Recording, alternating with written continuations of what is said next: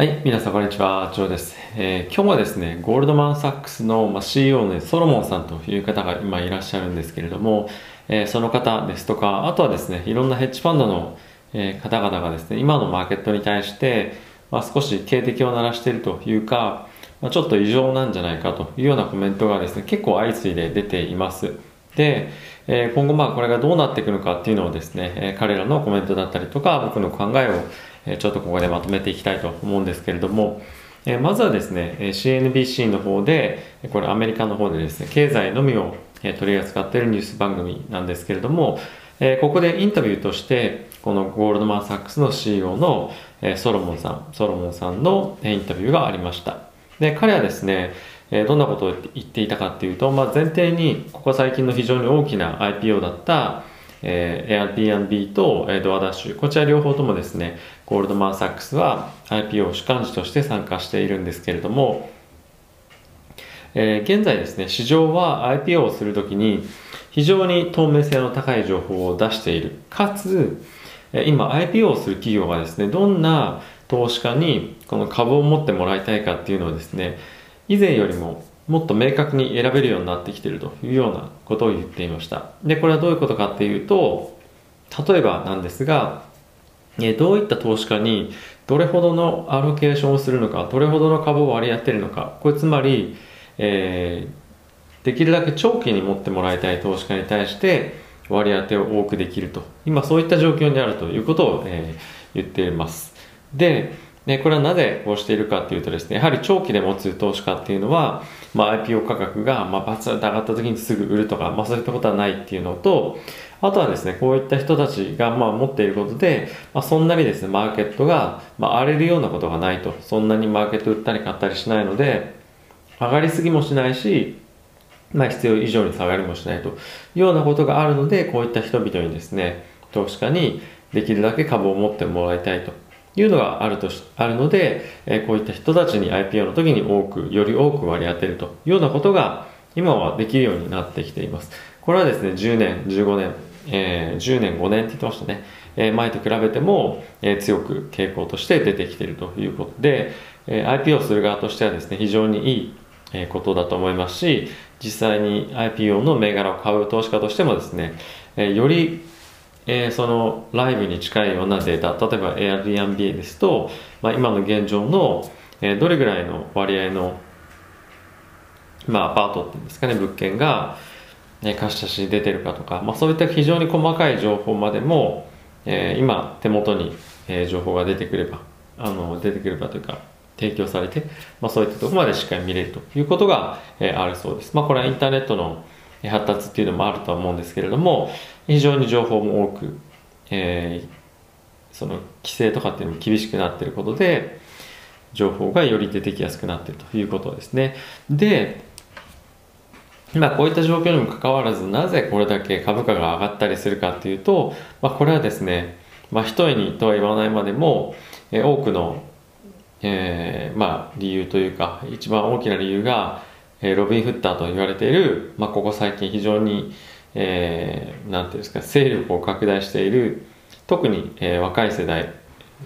の、えー、投資家なんではないかなということです。で、いくら、えー、そういった厳格な、まあ、規制をしたりとか、あとは長長期の投資家をですね、こういった投資家層に入れるということをしたとしても、やはりですね、そのセカンダリのマーケット、あのー、我々がですね、取引をする、買ったり売ったりするような、マーケットのところであもっと上であの上の値段で買うからあの先に優先的に買えるようにしたいみたいな、まあ、そういった板っていうのがあると思うんですそこにどんどんどんどんプライスをですねみんなのあの買いたいがために優先的にどんどんどんどん高いプライスをそこに置いていくともういくらその前の段階で、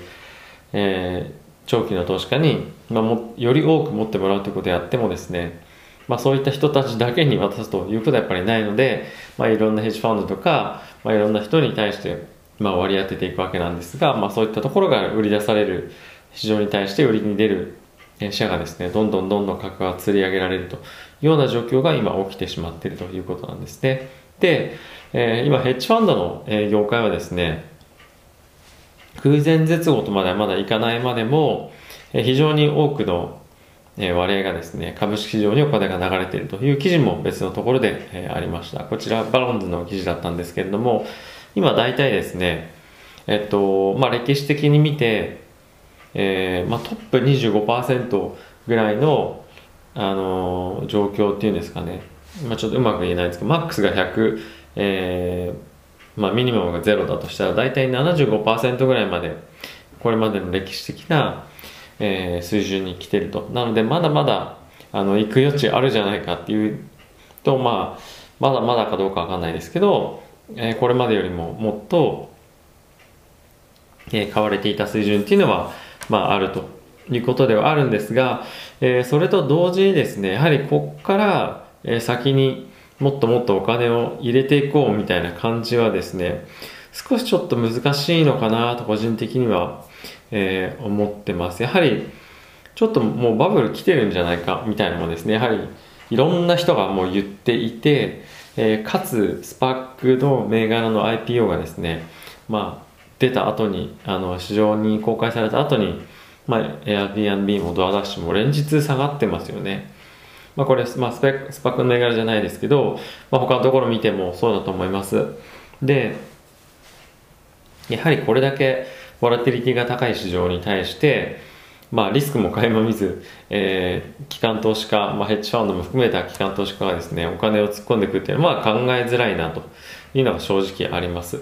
なので、えー、個人投資家がですね、どこまで資金が持つのかというところが焦点にあるんじゃないかなと思っていて、えー、これはですね、当然まだまだ来年も、えー、続くという見通しが、まあ、あるとは思うんですけれども、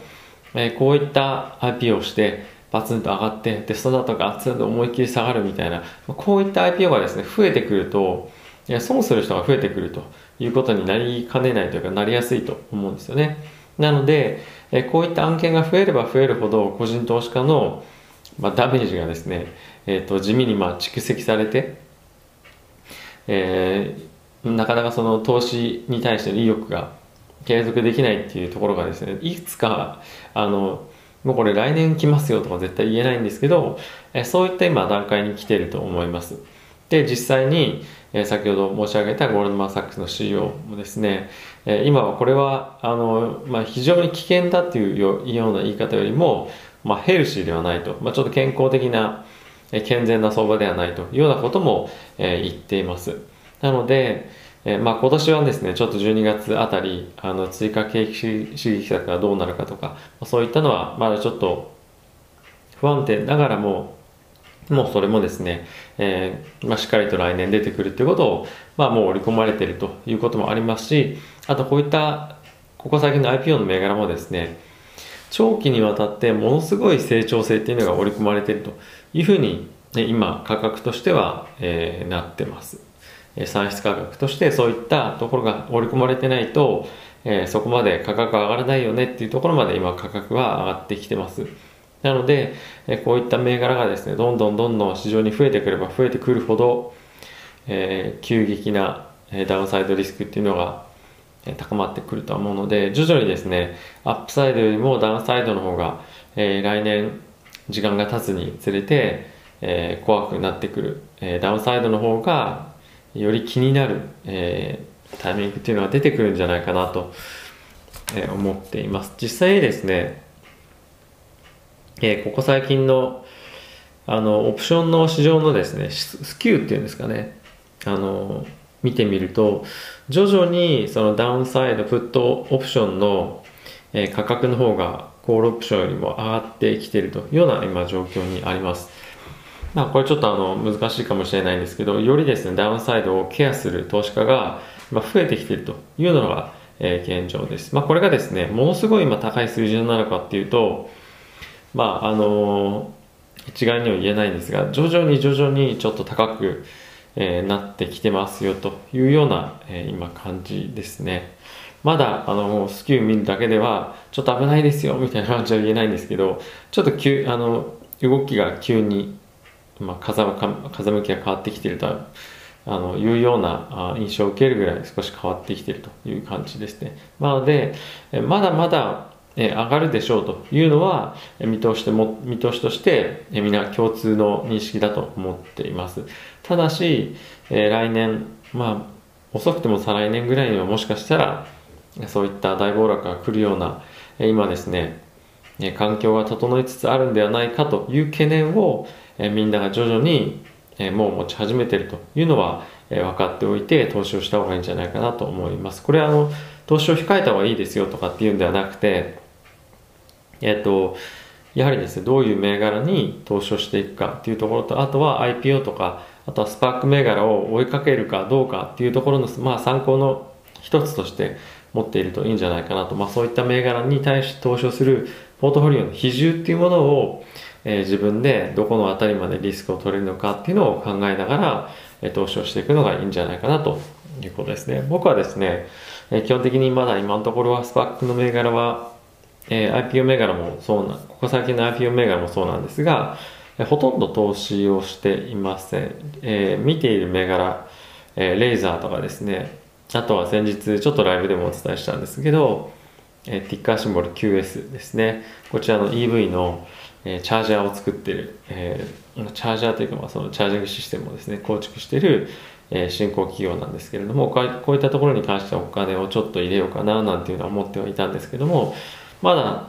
えー、ちょっとボラティリティもありますし、まあ、わざわざですね、結構今安定しているポートフォリオを崩してこっちに、えー、行こうかどうかっていうのはちょっと、うん、考え中って感じですね。本当にもう毎日10%とか、あの、まあ、ちょっとひどいと20%ぐらい動く株もあるので、えそこにわざわざ大きくリスクを取ってっていうのはないので、まあ、ポートフリオの5%とか、まあ、そういった割合を当てがうかどうかぐらいな感じで今僕は考えています。はい。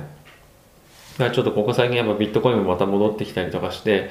え、リスクの許容度っていうのが上がってきてるなというのは、え、感じてるので、え、こういったところも見ながら、え投資の配分、えまあ、集中の度合いとか、まあ、そういったとこも、